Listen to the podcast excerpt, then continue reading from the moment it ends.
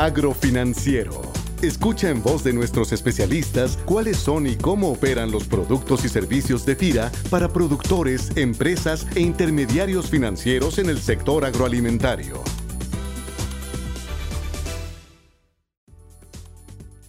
Hola, ¿qué tal? Bienvenidos a este podcast agrofinanciero en el que les voy a platicar sobre una nueva modalidad de operación del programa de financiamiento a la mediana empresa agroalimentaria y rural, que también conocemos como el PROEM. El objetivo es platicarles un poco sobre los antecedentes del programa y sobre su situación actual y también comentarles sobre una nueva alternativa que tenemos para operar este programa en las fronteras del país. Les platico que el programa de financiamiento a la mediana empresa agroalimentaria y rural se deriva de un convenio de colaboración firmado el 9 de septiembre del 2015 entre Banjército y FEGA, mediante el cual se formalizaron la transferencia de 50 millones de pesos del Fideicomiso México Emprende que opera el INADEM, a través del cual ofreceríamos un incentivo de garantía. El PROEM consta de una garantía mutual en la que se cubre a los internados financieros el 100% de los primeros incumplimientos de sus acreditados, siempre y cuando no exceda el 12% de sus portafolios garantizados. Los créditos elegibles son capital de trabajo, inversión fija y arrendamiento financiero que vayan dirigidos a las actividades de industrialización, comercialización y servicios, dejando fuera la actividad primaria. Estos créditos tienen que cumplir con montos de 160 mil a 4 millones de UDIs por empresa. Y bueno, es importante decir que para este programa FIRA actúa como organismo intermedio, es decir, que asume las acciones de difusión, promoción, evaluación, supervisión y vigilancia de los créditos beneficiados por el programa, además de que nuestra tesorería administramos este fondo de garantía. De esta manera, la operación del programa inició el 24 de diciembre del 2015, o sea, hace 21 meses en los que hemos alcanzado cifras de desempeño muy favorables, en donde sobresalen hechos como que la meta inicial que se nos puso fue colocar 850 millones en 5 años y la realidad es que en un tercio de ese tiempo llevamos casi 2 mil millones en beneficio de 300 empresas con un saldo de más de mil beneficiarios directos. Cabe resaltar que el impacto más importante de este programa radica en que los créditos que estamos otorgando son pequeños, son en promedio de 2.9 millones que van destinados a nuestra población prioritaria y que se han detonado en 26 estados de la República hasta ahora. Expuesto el antecedente del programa y sus resultados, que dicho sea de paso le valieron ser presentado en nuestro comité técnico como un caso de éxito, pues pasaríamos a platicarles sobre la situación actual y en especial sobre la alternativa que les queremos presentar del PROEM en las fronteras. Respecto a la situación actual, tendríamos que decir que el buen funcionamiento nos orilló a que el 23 23 de marzo de este año se agotara la bolsa de recursos disponibles, por lo que a partir de esa fecha hemos seguido operando, pero de acuerdo a la liberación de los saldos provenientes de la recuperación de créditos. Ante esta problemática y dado que el programa está sujeto pues, a una disponibilidad presupuestal de instancias externas, nos dimos a la tarea de gestionar bolsas complementarias con el INADEM y se autorizó una bolsa por 31 millones. Es una bolsa que proviene de un fondo llamado Fondo para Fronteras que pertenece a la Secretaría de Hacienda y que tiene como objetivo apoyar a los municipios que colindan con nuestros países vecinos, tanto en la frontera norte como en la frontera sur.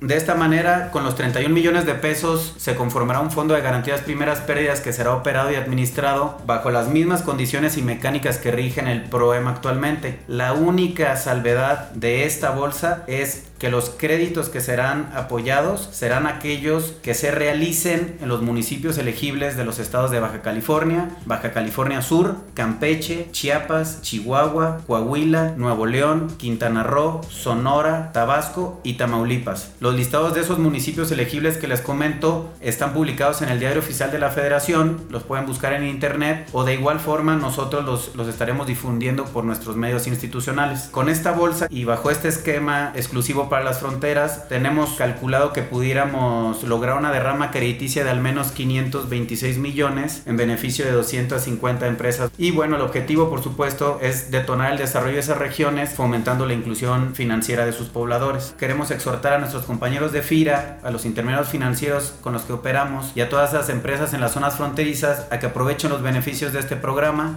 les saluda José Miguel Nájera Reguín de la Subdirección de Programas y Proyectos en Oficina Central y los invito a conocer más de este tema dirigiéndose conmigo en la extensión 11189 o en mi correo jnajera.fira.gov.mx. Quedo a sus órdenes y muchas gracias. Este podcast es una producción de la Subdirección de Promoción de Productos y Servicios de FIRA.